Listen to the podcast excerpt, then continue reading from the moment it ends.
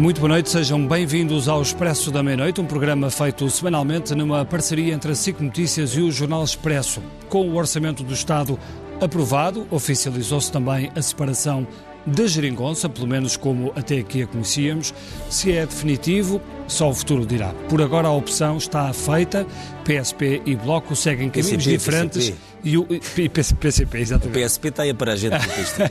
E o governo fez de tudo para que Jerónimo de Sousa não abandonasse o barco. Os comunistas ficaram, mas com condições. Abstiveram-se na generalidade, impondo uma fatura pesada, mas não quiseram salvar o governo nas maiorias que vêm complicar as contas. É o caso das votações do novo banco ou das ex-SCUT. Do outro lado, Rui Rio chega-se a Ventura e já diz abertamente que vai ser o próximo Primeiro-Ministro porque a legislatura não chegará até ao fim. O futuro é por isso incerto, o ambiente político está cada vez mais laço e o cenário do pântano impõe-se num horizonte que continuará a ser de pandemia, agravado pela crise económica e pela crescente contestação social, com PCP e não PSP, Ricardo, e com todos os outros partidos. Neste programa convidamos eh, João Borges Assunção, é economista, professor da Universidade eh, Católica, a Cristina Figueiredo, que é editora de política da SIC e que esteve hoje eh, no, em Loures, eh, no eh, congresso do eh, PCP, cumprindo as regras da DGETS, esperemos, e Mas depois... com liberdade, com, liberdade, eh, com liberdade de movimentos, conseguiste passar conselhos, etc. Exato. Em direção, eh, em direto de, de Braga, eh, Luís Aguiar Conraria, que é professor da Universidade do Minho e também colunista do eh, Jornal Expresso, e eh, o David Inês, que é diretor adjunto do, do Expresso e que também entra em direto de casa. Cristina, começo eh, por ti. Eh, no congresso do PCP de há quatro anos, em, em Almada, eu nesse estive, neste ainda não fui lá, houve uma coisa estranha para as histórias do PCP, é que não houve críticas ao governo. Na, na altura, se eu me lembro, a única crítica foi do Bernardino Soares e não foi bem uma crítica, foi dizendo que não concordava com a municipalização da Carris porque preferia uma nacionalização. E foi das pouquíssimas coisas que se ouviu que saíram, eh, enfim, que, ali contra o governo, que era uma coisa absolutamente anormal. Agora parece que voltamos ao normal. Sim, voltámos ao normal e pelo menos aquele normal eh, a, que, a que nos habituámos a ouvir o PCP nestes últimos meses, não diria no- nos últimos anos, porque também foram quatro anos. eh, Mas há um discurso claramente diferente do que havia há dois ou três ou há quatro anos. Há um discurso claramente diferente desse que tu ouviste no, no- no Congresso de, de há quatro anos, no sentido em que o, o discurso de Jerónimo de Sousa foi sobretudo esse que, que marcou o dia do- de hoje. Foi um discurso muito crítico para, para o Governo e para o PS que o PCP continua a, a- a arrumar na mesma gaveta de, curiosamente, CDS e PSD como eh, as opções pela política de direita que este governo nunca se conseguiu descolar. Isto, ao mesmo tempo, e que eh, passou eh, nem 24 horas ou 24 horas sobre a aprovação, sobre a viabilização de um orçamento de Estado para, para o que o, o PCP foi, eh, foi fundamental. A abstenção do PCP foi o que permitiu a viabilização eh, deste, deste orçamento de Estado. Sem Isso- ela não teria isso sido como é que se possível. explica, essa aparente contradição? Explica-se porque o PCP diz que eh, há um- uma série de, de reivindicações que vinha fazendo e que neste Orçamento de Estado tiveram alguma resposta. Claro, não foi a resposta cabal, porque se houvesse essa resposta cabal, eles não teriam alternativa se não votar a favor, penso eu. Neste caso, eh, há algumas conquistas que eles podem eh, eh, acenar e mostrar aos, eh, aos, aos seus eleitores e aos seus militantes, e foi isso que fizeram hoje, eh, nomeadamente a questão eh, do, do pagamento dos subsídios eh, dos ordenados em, em layoff a 100%, que era a reivindicação que, que eles não conseguiram no orçamento suplementar e que fez com que votassem contra no orçamento suplementar, a aprovação da- de, de alguns outros subsídios que vinham também exigindo, eh, a questão da- do aumento das pensões mínimas e já em janeiro, eh, e duas coisas também bastante importantes, uma vez que estamos eh, no- a entrar num ano eleitoral com autárquicas no, no- no final do próximo ano, a aprovação de verbas para os hospitais de, do Seixal Portanto, muita e de despesa Évora. para ficar. Muita despesa para. Como, como alertou Mário Centeno, por exemplo. Alguma despesa para ficar, mas conquistas que o, PS, que, o, que o PCP pode dizer foram estas razões pelas quais nós viabilizamos o orçamento, o que não significa que nós estejamos ao lado do governo, pelo contrário, e vamos continuar a denunciar uma série de, de, de, de, de coisas que entendemos que não estão bem e, e, portanto, isto para voltar ao princípio e dizer que sim, desta vez houve críticas e bastantes ao, ao governo. David, como é que, como é que explicarias esta, eh, esta posição do, do, do PCP que, que, mantém a crítica ao, ao Partido Socialista, eh, mas ao mesmo tempo decidiu ajudar o, o governo aprovando o, o, orçamento? Boa noite a todos, antes de mais. Obrigado pelo convite. Permitindo a viabilização do orçamento, melhor, melhor dito. Evidente. Uh, eu acho que é, é, é, indesligável o voto do PCP da situação uh, que estamos a viver. Uh, o PCP percebeu, como todos percebemos, o afastamento do Bloco e teve que decidir que caminho tomar. Um voto contra do PCP neste orçamento podia significar muito facilmente a abertura de uma crise política. E agora é aqui que eu acho que entra um fator.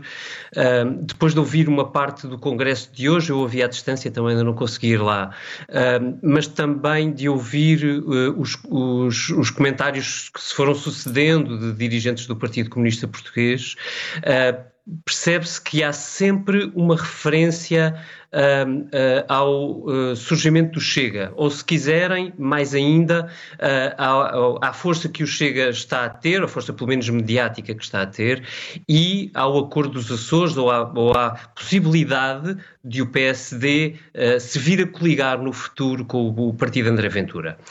Para o PCP, isto é uma dupla ameaça. Uh, só para comparar, uh, no caso do Bloco de Esquerda, por exemplo, o, o PCP, uh, o, o, Chega, não parece ser uma ameaça para o, o eleitorado bloquista.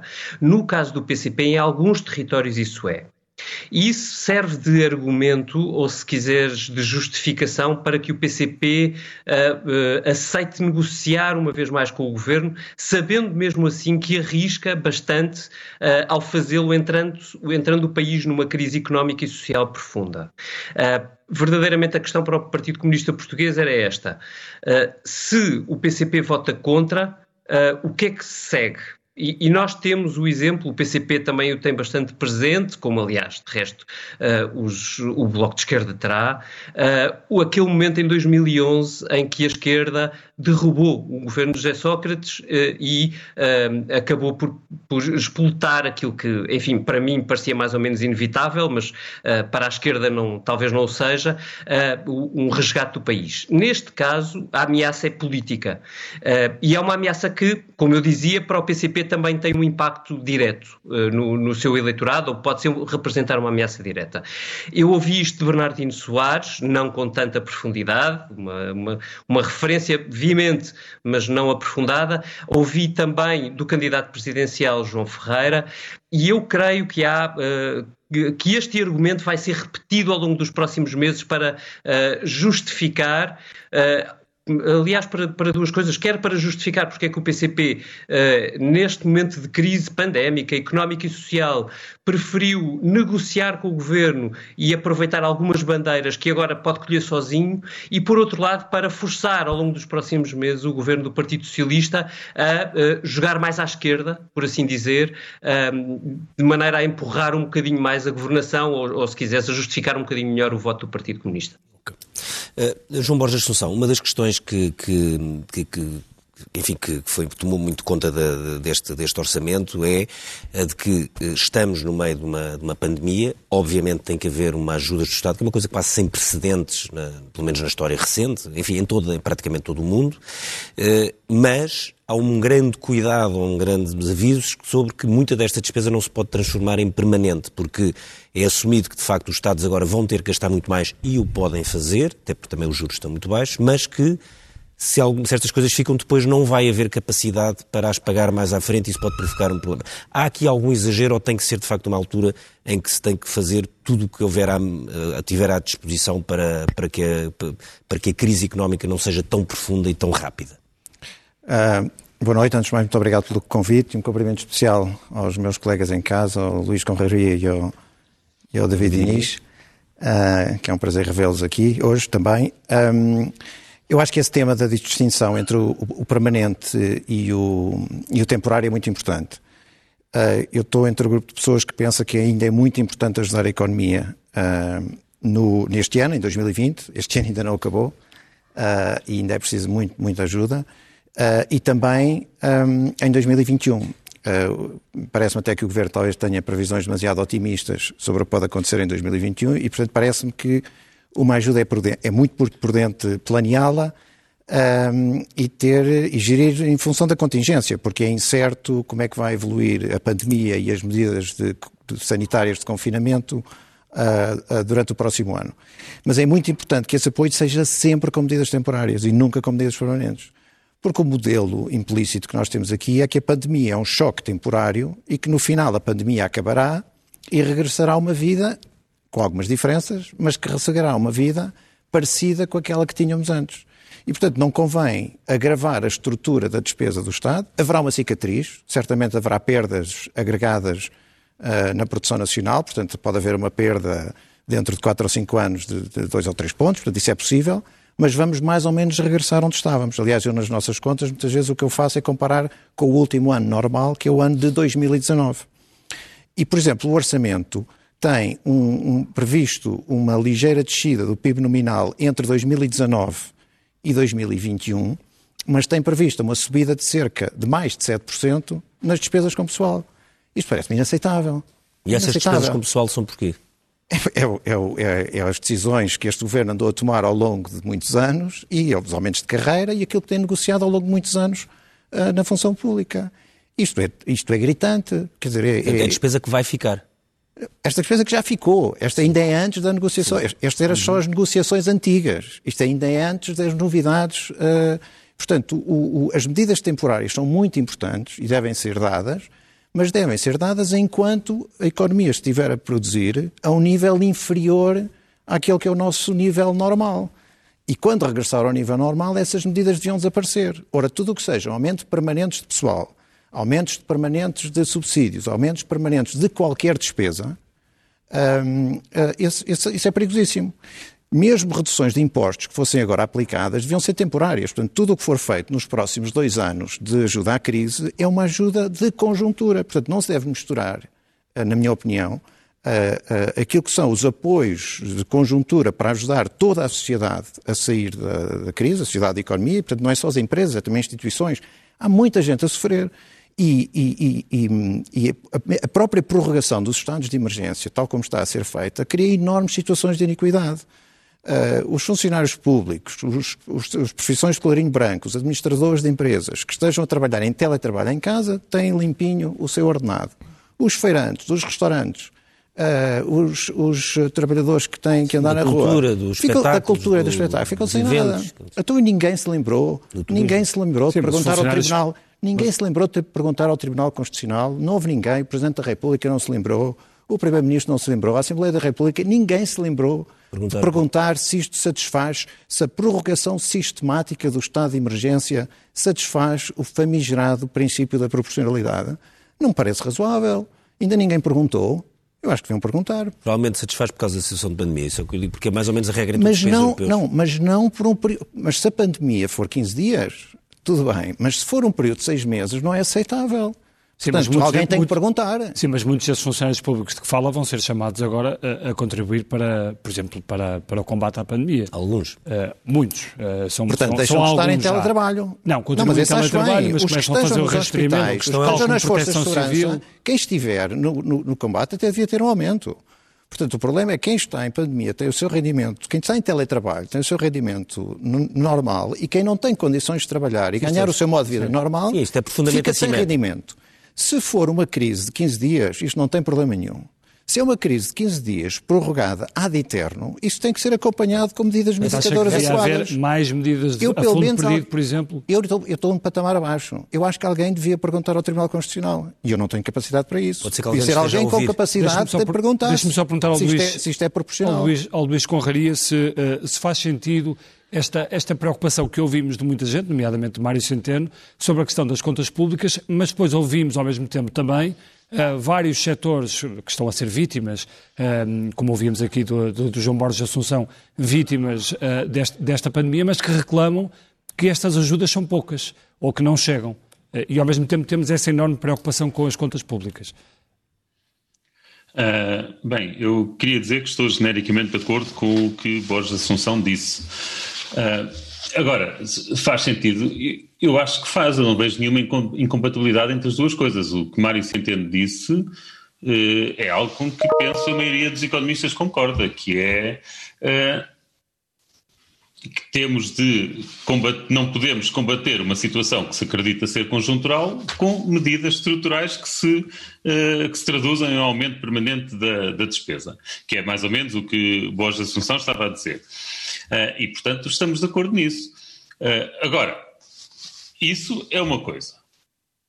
Ora, no longo prazo estamos todos mortos, como dizia Keynes. Nós temos agora uma situação urgente, grave, para resolver no imediato, no curto prazo. Não quero dizer dois anos, como o Pós Assunção disse, deixa-me ser um bocadinho mais otimista, portanto, deixa-me só dizer uh, até 2021. Se em 2022 for necessário, então depois, uh, depois será, mas deixe, vamos ainda trabalhar no cenário de que bastará este ano e o próximo, uh, em que temos de, de apoiar as pessoas. E, e, e, há aqui dois tipos de apoios. Há os apoios à, à, às empresas e instituições, que são apoios mais complicados porque objetivamente, do ponto de vista económico, não faz sentido estar a apoiar empresas que depois se venham a revelar inviáveis, isso apenas atrasa um ajustamento que, que tem de ser feito. E, pelo outro lado, temos de apoiar as pessoas sem qualquer margem, sem qualquer tibieza, sem qualquer margem para dúvidas. Portanto, uma das medidas que foi muito bem aprovada, uma das, uma das alterações que foi muito bem feita na, eh, neste Orçamento de Estado foi, por exemplo, estender o, o subsídio de desemprego por mais seis, seis meses é, é evidente, é evidente, temos de apoiar quem precisa. Uh, e, uh, e sim, claro que as contas públicas são uma preocupação, e eu sempre, quer dizer, eu desde que me conheço, ou desde que tenho uma voz pública, sempre preocupei com as contas públicas. Uh, muita gente me considerava de direita, apesar de eu me assumir como sendo esquerda, porque sempre tive em atenção as contas públicas e a necessidade de baixar déficit, de baixar dívidas, mas também digo, caramba, se numa situação destas, com uma catástrofe uh, iminente, acho que espero que não aconteça, mas que é possível que aconteça, uma catástrofe económica. Quer dizer, é improvável, mas não é, não está totalmente posta de parte.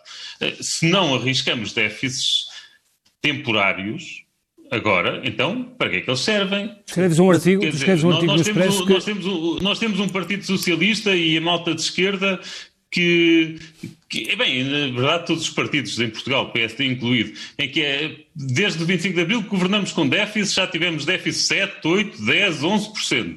E, e agora à beira de uma quebra do PIB de, de dois dígitos, não sabemos ainda quanto é que vai ser, é que estão preocupados com o déficit. Escreves um artigo no Expresso em que, em que pões duas hipóteses, ou aumentam o déficit ou aumentam os, os, os impostos. Porque eu não. Porque eu. Deixa-me.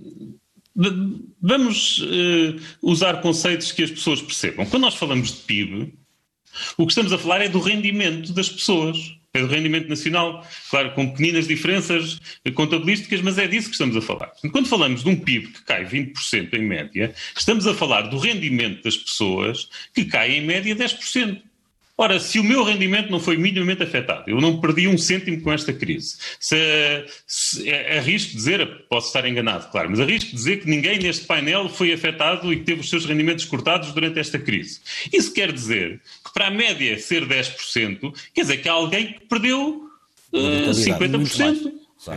Não é? E, portanto, nós temos de ser solidários com essas pessoas, nós não podemos andar a tomar medidas em que fechamos restaurantes, fechamos, discotecas, proibimos os feirantes de ir, de ir feirar para as feiras, é, e, e, e, pronto, e é isso. E eles estão a fazer isso para nos proteger a nós e nós não os apoiamos. Não temos de apoiar, portanto, ou assumimos o risco e temos um déficit e apoiamos essas pessoas como têm de ser apoiadas, ou, ou então temos nós de contribuir, o que quer dizer que nós que ainda não perdemos nada com que não perdemos rendimentos com esta pandemia ou com esta situação, temos de estar disponíveis para contribuir para ela.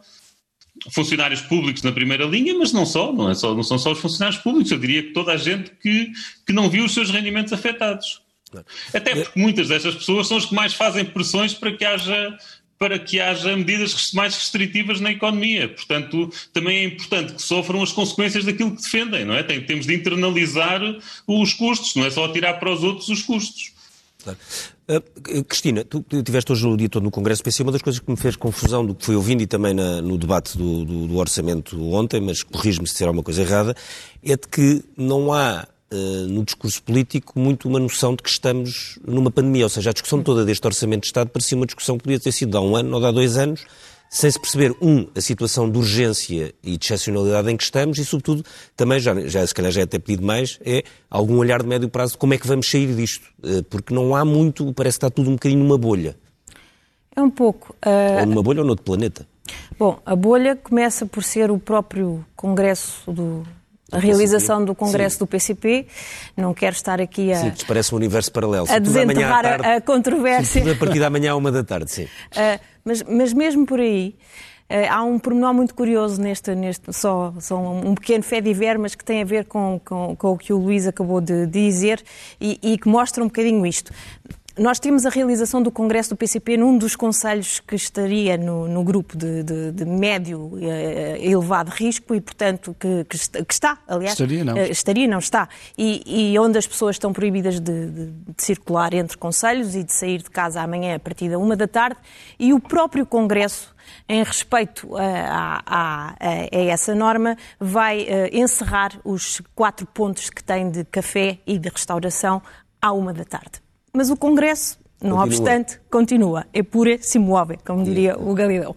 É, continua e com, esta, com, com, com, esta, com este argumento uh, que hoje ouvimos a Jerónimo de Sousa, o PCP um, eh, não se pode dar uh, uh, ao egoísmo de não sair para, de não, de não reunir pôs as coisas ao contrário. Claro. Aqui a questão não é o PCP fazer como, como, como o país restante, como o restante país, e aliás como os restantes partidos, como o Bloco de Esquerda uh, e como todos os outros partidos que, que suspenderam atividades. Uh, e pelo contrário, vai, vai uh, mostrar que, que não se que, que, que, não, que, vai para a rua e continua a, a luta. Essa é, a primeira, é o primeiro aspecto da bolha. E o segundo, sim, é, é um pouco isso, de facto. Toda esta semana, no, uh, ao longo da, da, da, discussão na especialidade e a votação do, do, Orçamento de Estado, é como dizes, o que acabou por ser a questão uh, fratura, a questão mais importante deste Orçamento de Estado tem a ver, não tem nada a ver com, com com a, com, a, com a, pandemia, com medidas que eventualmente os partidos estariam a bater para que este orçamento uh, tivesse não, de resposta a, a, aos vamos, problemas vamos sociais e económicos. Um da... Não, tem a ver com um problema anterior e uh, com a questão do, do novo banco. O que leva até no final é esta ironia da, da líder parlamentar do PS que diz que, ao fim e ao cabo, o Bloco de Esquerda deveria ter votado a favor, uma vez que conseguiu, à última hora, aquilo que, aquilo que exatamente não, não tinha obtido do governo, que foi a travar a, a transferência de mais dinheiro para o novo banco. Hoje, ao longo de todo o dia no Congresso do PCP, o que nós ouvimos foi, da parte dos dirigentes uh, nacionais que falaram, um discurso muito uh, na defensiva da realização do Congresso, apesar de todo o país estar fechado, contra o que eles entendem que é uma, uma ofensiva uh, da direita uh, para tentar cercear a liberdade do, do, PCP.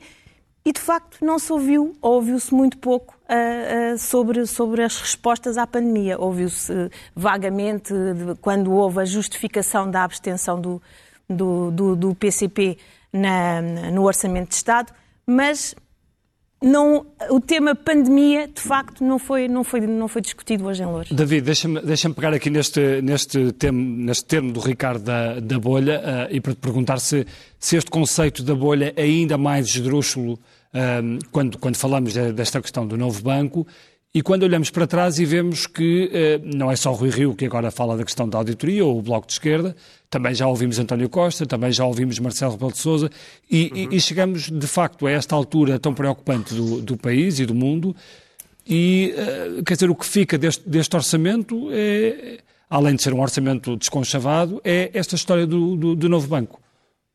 Hum. Duas notas. Eu não, não creio que o orçamento não tenha alguma resposta à crise.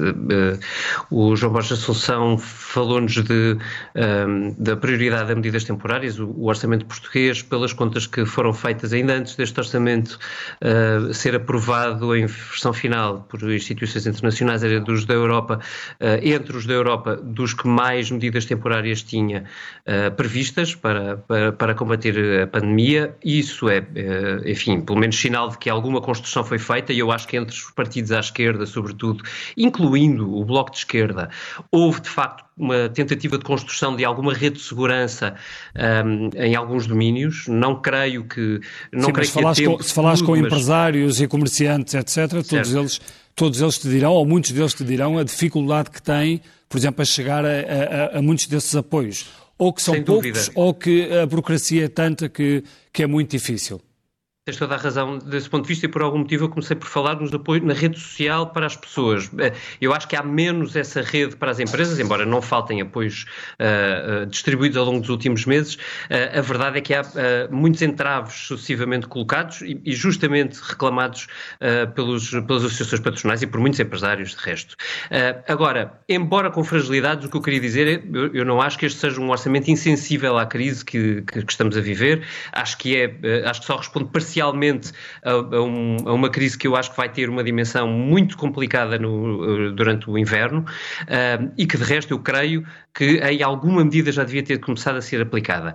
Relativamente à bolha, ou seja, ao caso do novo banco, eh, eu diria que nenhum dos personagens políticos uh, pode uh, queixar-se, porque todos eles são vítimas de um caldeirão que começaram a cozinhar ao longo do último ano. Recordo que uh, há alguns meses o líder do PSD fez um discurso onde deixou muito claro que não havia mais, uh, para o PSD, não havia mais uh, desculpas relativamente à questão do novo banco e que não se podia pôr mais dinheiro sem um escrutínio maior às contas do novo banco. Independentemente ele disse, ele disse aqui em setembro. Ele disse aqui em setembro disse-o aqui em setembro, e como, como sabes, uh, uh, esse discurso foi em crescendo. A partir do momento em que esse discurso foi em crescendo, o, o, o novo banco ficou um tema central. E o, o, Bloco de Esquerda, por exemplo, foi muito rapidamente a jogo, porque, evidentemente, do seu ponto de vista, não podia ficar atrás do discurso do líder do PSD.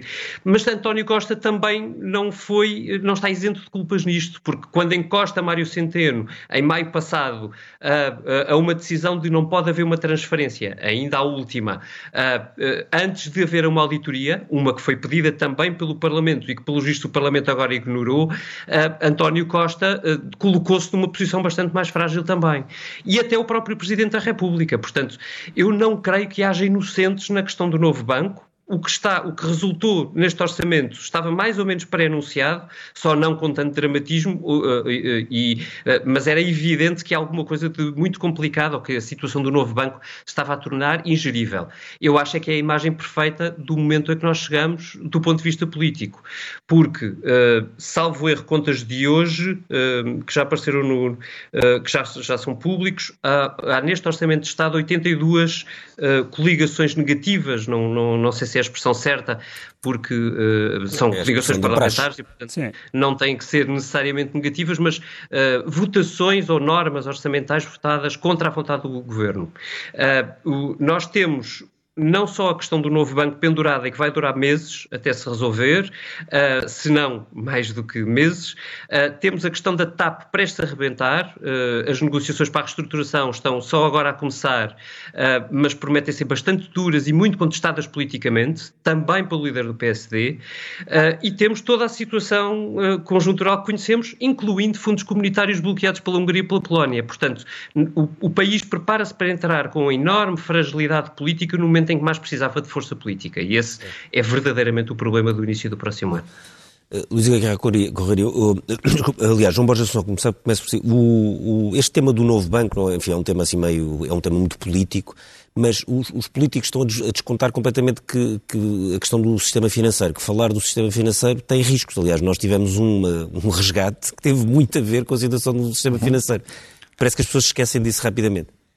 Uh, sim, eu, quer dizer, este. Eu, eu penso, quando, quando percebi que este tema podia surgir, eu escrevi algo, uh, mas depois fica sempre desatualizado, porque para nós contarmos a história, uh, temos que estar aqui horas sim, a contar horas, a história, isso, não, as pessoas já ouviram todas a história, estão cansadas da história. Portanto, eu, eu prefiro começar pelo fim. se esta medida fosse problemática, haveria um problema de capital no, no novo banco, ou no BES, às vezes eu prefiro chamar-lhe BES para ficar claro o que é que é. Mas pronto, no novo banco, esta entidade jurídica. Uh, e se houvesse o problema de capital no novo banco, o problema viria dos próprios depositantes. Portanto, nós saberíamos a gravidade do problema se houvesse fugas de depositantes do novo banco. Se, enquanto não houver fugas de depositantes do novo banco, significa que os depositantes do novo banco acham que o problema se resolverá. Claro que, se começar a haver dúvidas de que o problema se resolve, começa a haver mesmo fuga dos depositantes. E se houver fuga dos depositantes, os governantes irão recorrer a resolver o problema. Portanto, eu, eu é o que eu diria mas essencialmente é uma... sobre esse assunto. Mas é um bocadinho brincar com o fogo, não? Uh, eu até acho que é desviar a atenção do essencial. Ah, não, isso é isso. Porque o essencial é que a estabilidade do sistema financeiro está em risco com as próprias moratórias. E a estabilidade claro. do sistema financeiro não é um problema do novo banco. É um problema de todo o sistema. Todo o, sistema Portanto, o novo banco vai ter, para além de todos os problemas que já tinha, vai ter mais o problema das moratórias e mais o problema do crédito mal parado, e, e que problema, todos os outros bancos. E de empresas que vão falir. E de Exatamente, é isso que, que eu chamo de crédito mal, crédito claro, mal parado, era esse sim. novo crédito mal, não é o antigo. Quando isto é acabar, há empresas, empresas que não, como há bocadinho dizia o Luís, acabar, empresas que não foram, que de repente não são viáveis. Não, parece que havia um deixar... jornal, parece que o Expresso de ontem falava de um banco angolano que já tinha decidido não pagar uma, uma coisa qualquer. Portanto, sim. não é uma coisa só de futuro, é uma sim. coisa que já está a acontecer. Sim. E, portanto, o, esses problemas já existem. O, o, o, Estado vai ter que encontrar mecanismos para ajudar todo o sistema financeiro, porque é da natureza desta. Esses problemas ainda não, uh, ainda não aconteceram. Aliás, eu queria aqui aproveitar, para parecer que estamos a falar de uma coisa mal, má, para dar uma nota de otimismo, perante a dimensão da recessão que se abateu sobre o mundo, nós, nos nossos países e nos nossos países, na Europa, nos Estados Unidos, ainda não vimos os sinais de uma crise desta dimensão. Portanto, aparentemente as autoridades, os bancos centrais, os governos, têm sido extraordinariamente céleres e têm dado uma resposta que sem essa ajuda a situação Sim. económica seria Sim. muitíssimo pior. Portanto, as coisas até estão a correr bem na perspectiva da política económica está a funcionar, quer a monetária, quer a orçamental. Mas este tema da sustentabilidade do sistema financeiro vai certamente estar no centro da agenda nos próximos, próximos dois anos, que é o ah, meu claro. horizonte sempre, não é? Sim. E, uh, uh, uh, nesse sentido, estar a centrar o, o, o, olhar no novo banco é uma pequena parcela do problema, e que tem essa dimensão essencialmente política, e é importante relembrar a quem nos ouve que o essencial da estabilidade do sistema financeiro é preservar os meios de pagamento e preservar os depósitos.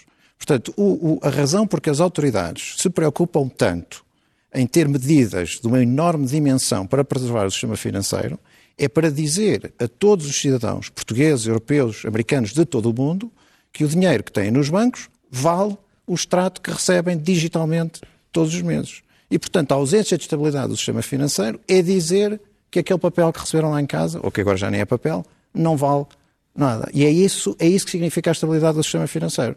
Uh, ah, um, ah, e, portanto, eu penso que uh, uh, no, no, no horizonte próximo Uh, esses, esses temas estarão no cerne das preocupações das, das autoridades internacionais, europeias e portuguesas também. Luís, uh, deixa-me perguntar sobre esta, sobre esta questão do novo banco, porque ontem ouvimos António Costa uh, a dizer que uh, se estava a brincar com o fogo.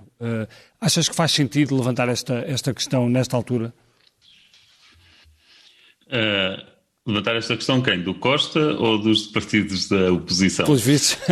ontem, ontem, no caso, foi, foi o Rui Rio e o, Bloco de Esquerda, mas como dizia o David há Eu... pouco, todos, os, todos contribuíram. Não, esse é um aspecto importante, não é? Que é aqui as culpas são de todos e, e, realmente estar a falar de algum, ou culpas, melhor, não quer dizer culpas, responsabilidades são de todos. As responsabilidades políticas pelo que foi feito até agora. Isto começou com o governo PSD que tomou, uh, que fez a resolução que fez do BES. Uh, neste momento estamos a falar de um contrato de, do cumprimento do contrato de 2017, portanto já do governo anterior com Mário Centeno à frente das, das finanças, e estamos a falar do Partido Comunista e do Bloco de Esquerda que apoiaram todos os orçamentos antes deste. Uh, quer dizer, e, e, realmente uma pessoa não consegue deixar de, de, se admirar, mas como é que é Com possível... várias transferências que... para o novo banco, não é? Exato, depois, já ter, depois já terem sido lá metidos 3 mil milhões de euros, é agora os últimos 500 milhões que, que causam tantos engulhos, quer dizer, é, é, quer dizer eu percebo o, o Rui Rio, é agora, é, é, tem de haver um momento em que se diz chega ou que se diz basta, vá, para não ter conotações políticas. É pá, está bem, caramba, mas, mas ao menos diziam isso quando faltasse um bocadinho mais do que um sexto, não é? Uh, mas por outro lado, também confesso que a posição do PS não. Eu, não a compreendo. Quer dizer, quem, quem abriu a, porta às auditorias foi de facto o, António Costa. Uh, mas por outro lado, uma coisa que me incomoda muito foi que eu a tentar preparar este programa tentei ver que raio de contrato, o que é que estava escrito no contrato eh, e descubro que afinal o contrato não é público, não, quer dizer, não, não, não existe, não, não, existe publicamente eh, e portanto eu também não compreendo muito bem como é que os deputados podem estar a votar uma coisa destas sem, eh, sem conhecerem o contrato. Uh, e, e, e, tem de se limitar a acreditar na palavra do que, do que lhe dizem, do, do, do que lhes vão dizendo. Eu não, eu não consigo compreender isso e, e, perceberia perfeitamente uma atitude de preferência tomada em anos anteriores, do género de eu só aprovo isto depois de ver o contrato. Porque o ver o contrato é importante. Eu gostava de saber o que é que lá está escrito concretamente, que é basta o novo banco apresentar a conta e já está? Ou ou é necessário de alguma forma apurar uh, as despesas ou, ou as menos-valias? Uh, seria possível incluir alguma cláusula que, uh, que impedisse negócios? Alguns têm sido noticiados e uma pessoa não pode de forma alguma afirmar que eles aconteceram porque não tem conhecimento, mas de género de vender as coisas abaixo do preço, dando lucros a, a terceiros que nós não sabemos quais são, bastava se calhar haver um direito de preferência para o sistema financeiro português para evitar isso. Não sei se isto seria possível ou não, mas eu gostava que o contrato fosse escrutinado. Porque se o contrato foi tão mau assim, que nós temos de lá enfiar dinheiro e se não enfiarmos é um escândalo, sem sabermos muito bem, sem sequer termos o direito de escrutinar se as menos-valias de facto existiram ou são inventadas, então se calhar. Eh, então, se calhar. Mas, mas, mas, mas, ó, Luís, mas há uma coisa que nós sabemos que é Bruxelas conhece o contrato, mas, ó, Luís, Bruxelas conhece o contrato, o BCE conhece o contrato, o governo conhece o contrato e o comprador conhece o contrato. mas estamos a falar do dinheiro do contribuinte português, não estamos a falar de Bruxelas, não estamos a falar desses todos, desculpa, não, mas, estamos a falar estamos, do contribuinte não, mas português há uma coisa que sabemos, português. Há uma coisa que sabemos. Estamos a falar é de mesmo... responsabilidades políticas. É que se o contrato foi assim tão mau, tão mau, tão mau, que nós temos lá meter o dinheiro sem pestanejar e, e sem poder pedir contas, epá, então caramba, então se calhar o Ministro das Finanças anterior não podia estar no Banco de Portugal. Quer dizer, tem de haver responsabilidades políticas, mesmo que seja assim tão mau, e nós de facto tínhamos de fazer isto tudo sem pestanejar, concordo que os contratos são para cumprir e nós não podemos pôr em, em causa a estabilidade uh, da banca, é, mas tem de haver responsabilidade política ou não? É, é, é, é o que me parece. Eu, eu, não consigo perceber isto. Eu não consigo perceber isto, mas, mas agora também noto que, ouvindo o discurso do Rui Rio ontem e ouvindo hoje a entrevista do Ministro das Finanças, João Leão, eles não são incompatíveis. Eles não são incompatíveis. O que o Rui Rio diz foi, foi simplesmente isto. Nós recusamos a que haja transferências sem antes haver um escrutínio. O que o João Leão hoje explicou na entrevista à RTP foi que o orçamento não implica que haja transferência.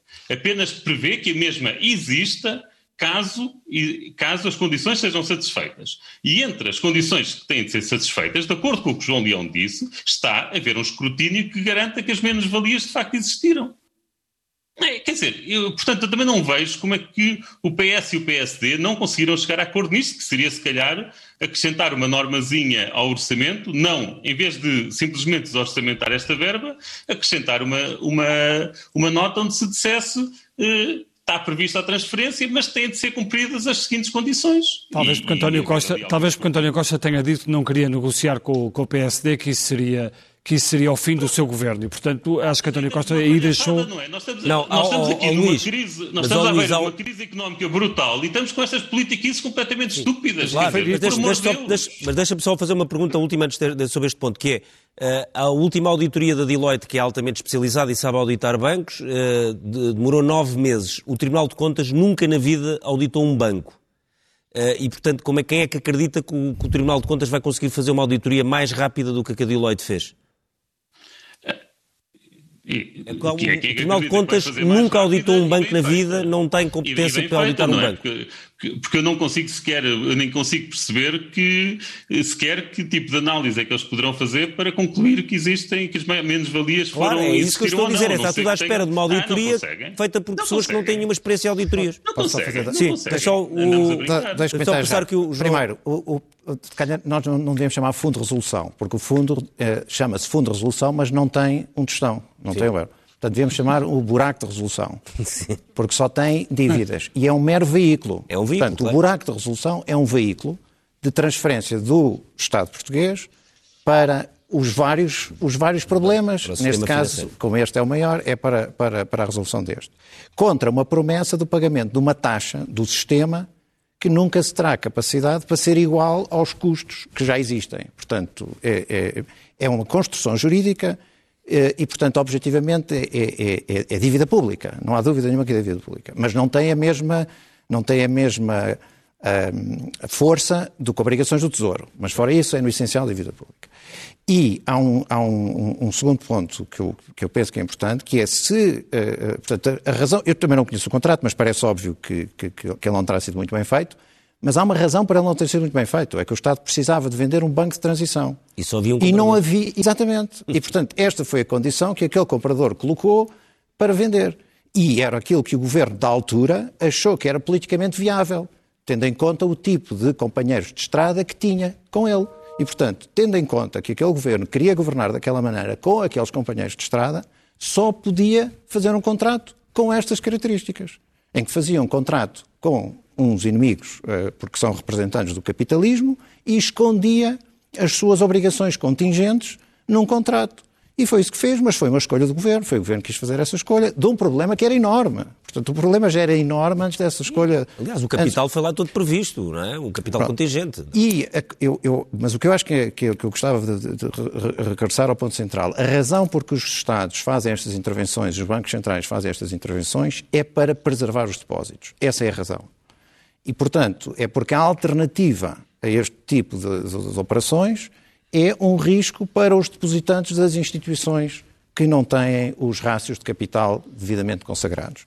E, portanto, se o novo banco ficar com os rácios, independentemente do contrato, se o Banco de Capital ficar com rácios de capital problemáticos, os acionistas, cujo maior acionista, penso eu, que é o buraco de resolução, ou seja, que é o Estado português, os acionistas vão ter que fazer um acompanhamento e se os acionistas não fizerem um acompanhamento, o Estado português vai ter que uh, resolver o problema. Portanto, a, a discussão parece-me política nesse sentido. Deixe-me passar aqui para a Cristina, porque estamos, uh, uh, estamos a terminar o tempo e porque diz também que a questão é política. E, independentemente de, de Rui Rio querer e ter o direito de, de questionar estas transferências, uh, achas que há também aqui um olhar por parte do líder do PSD, um olhar instrumental para esta questão do, do novo banco? Ou seja, um, é popular, face a todos os acontecimentos dos últimos anos relacionados com a banca, é popular e também o aproxima, de certa forma, uh, do tipo de narrativa que o Chega, que o Chega usa, uh, questionar estas, estas transferências? Toda esta, é, desta, não podemos acusar Rui Rio de não estar, não estar a ser coerente. Ele, de facto, desde o início, uh, como lembrava o David, tem tido esta posição em relação ao novo banco. As, se calhar algumas das melhores prestações dele no Parlamento nestes, nos últimos debates quinzenais que, que ainda existiram antes de, de, se acabar com eles, uh, foram exatamente sobre a questão da TAP e a questão do novo banco. E o Rui Rio tem aquele discurso muito uh, frontal, às vezes até excessivamente desassombrado, que a pessoa comum, o cidadão lá em casa, diz: epá, este homem está a dizer ali aquilo que, que eu, que eu, que eu São só milhões para a banca e nós aqui não Todos temos... nós pensamos. E nesse, claro que por aí, por essa, por essa perspectiva, de facto, é um, um, um populismo, se quiseres. Ele põe o dedo em algumas feridas, de facto. E acho que também temos de, temos de, temos de o reconhecer. Se depois daí ele retira uh, algum proveito, como dizes, uh, por, por, por serem causas que que as pessoas lá em casa compreendem e compreendem muito bem na linguagem que ele faz questão de utilizar. Pois, é claro que não sei se é intencional, mas tem essa, tem essa consequência. David, Um, tu um, olhas para, este, para, este, para esta discussão do orçamento como uh, se houve algum esforço ou se há algum esforço de olhar de facto uh, para a crise que estamos a atravessar e a dimensão da crise que estamos a atravessar, para além da chamada resposta orçamental imediata, ou seja, se, se houve aqui algum esforço de perceber que o que, vão, o, que, o que o governo tem pela frente, o que os partidos que o apoiam ou apoiavam têm pela frente e o que a oposição tem pela frente é uma coisa de uma dimensão que provavelmente nenhum deles estava preparado. E, se esse esforço nenhum. existiu ou não? Nenhum estava preparado. Acho que houve algum esforço. A mim custa-me, eh, há, há, coisas que me custam a perceber, que é como é que, uh, como é que nós só estamos a discutir agora um, um, apoio, um novo apoio social para as pessoas que não têm nenhuma proteção. Uh, acho que pensar, e é um tema que o Primeiro-Ministro introduziu na agenda numa entrevista ao Expresso lá atrás, em agosto. Portanto, nós estamos desde agosto a montar um esquema de proteção social mínima para pessoas que não têm nada. Uh, e, e, só na reta final da negociação do orçamento é que se chegou a um universo de 250 mil pessoas uh, uh, potencialmente abrangidas por este, por este apoio, que de resto é um apoio baixo, mas isso, enfim, compreende-se que não possa ser muito alto, porque todas as prestações sociais em Portugal são de facto bastante, bastante baixas. Mas como é que só. mas isso como é que, que o Ministério da Segurança Social teve aqui bastantes falhas, não é? Eu acho que houve Houve muita, muita lentidão na resposta à crise, desde, desde, não vou dizer desde o início, mas, mas desde o verão, seguramente, e em muitos planos. Eu acho que no plano económico também. Ah, desde há. Vocês lembram-se que António Costa Silva, o, ah, o homem que António Costa nomeou para coordenar o plano de recuperação, ah, supostamente a partir de 1 de janeiro, logo se vê se há fundos comunitários ou não, avisou, quando entregou o documento, ainda estávamos em junho, que era importante que o governo estivesse atento porque em, eh, a partir de setembro podíamos ter uh, um, uma, uma, sequência de falências muito grande, ou seja, um impacto económico muito direto. Nós ainda não sentimos isso em pleno. E eu espero que isso não venha a acontecer. Mas eu, eu para te responder diretamente, Ricardo, eu, eu, eu, temo que esta resposta não seja ainda toda aquela que seria necessária e concordando inteiramente com o João Borges Assunção, nós temos hoje uh, a desculpa, digamos assim, entre aspas, de os mercados aceitarem que uma resposta uh, não permanente é absolutamente crucial para assegurar as economias, portanto, as empresas, o rendimento das famílias, como também as regras da, da, União, da União, Europeia de estabilidade orçamental estão suspensas uh, nesse pressuposto. Portanto, nós temos todo o caminho para fazer uma resposta verdadeiramente robusta neste oh, momento. David, deixa-me só fazer-te uma pergunta, porque estamos mesmo, mesmo a chegar chegar ao fim, uh, e porque essa pergunta está neste momento no ecrã dos, dos espectadores, que é uh, se achas, uh, como diz Rui Rio, que esta legislatura não tem condições para chegar ao, até ao fim. Porque de repente ouvimos muita conversa do pântano. Uhum. Estamos perante esse cenário ou não? Bem, já aqui disse ainda há pouco que, que nós entramos no ano com, com um cenário político muitíssimo instável e, e, mais preso pelo PCP, que é um partido que vai passar duas, duas eleições muitíssimo difíceis, quer as eleições presidenciais, quer as autárquicas, são testes muitíssimo complicados para um partido que vem de derrotas sucessivas, segurando uh, o governo do Partido Socialista. Uh, mas eu gostaria de uh, voltar a Mark Twain para dizer que é capaz de ser um bocadinho cedo demais para decretar a morte do governo. Porque, uh, em rigor, eu acho que muito depende da recuperação da economia. Ou seja, se, se quiserem, e vou simplificar para ser rápido, da uh, capacidade de, de resposta da, da, aplicação da vacina, pressupondo que ela vai ser aprovada ainda durante o mês de dezembro, uh, e depois do ritmo da recuperação económica, que um membro do governo me dizia, com, enfim, eu julgo que algum otimismo, que pudesse ser muito expressiva a partir da primavera, ou se quiseres, de meio de primavera. Telegraficamente, primeira página, é, temos que ir às primeiras páginas primeiras, do Expresso. As primeiras páginas do. Uh, começamos pela revista do. A revista E, uh, que tem uma entrevista com Barack Obama, que fala também muito sobre o futuro dos Estados Unidos e do próprio Barack Obama. Na, um, eh, no caderno de economia, Fundo de Resolução pode ter de pagar dívidas de Angola ao novo banco, o ex-BESA, agora Banco Económico, falhou reembolso de 70 milhões ao novo banco. O pagamento deverá ocorrer com um mês de atraso. No caderno principal, Ricardo? A manchete tem a ver com um tema que foi muito hoje já discutido uh, ao longo do dia, o facto de inicialmente a DGS colocar uh, os idosos como última prioridade na uh, vacinação. É um tema que sabemos que já teve uma grande evolução ao longo do dia, um artigo que vale muito a pena ler e também um pouco mais abaixo podemos ver a notícia de que os imigrantes querem o voto por correio nas presidenciais. É um tema que tem sido muito pouco discutido em Portugal, mas com a pandemia começa agora, já muito perto das eleições, a perceber-se que poderemos ter alguns problemas no voto. E depois, uma notícia uh, extraordinária que é hackers do Gana roubaram 2,5 milhões aos restaurantes da uh, Portugal e, portanto, há sempre coisas que nos conseguem surpreender, mesmo no meio de uma pandemia. Termina aqui o Expresso da Meia-Noite. Voltamos para a semana para um Expresso da Meia-Noite especial, visto que passam exatamente nesse dia 40 anos sobre a morte do então Primeiro-Ministro Francisco Sá Carneiro.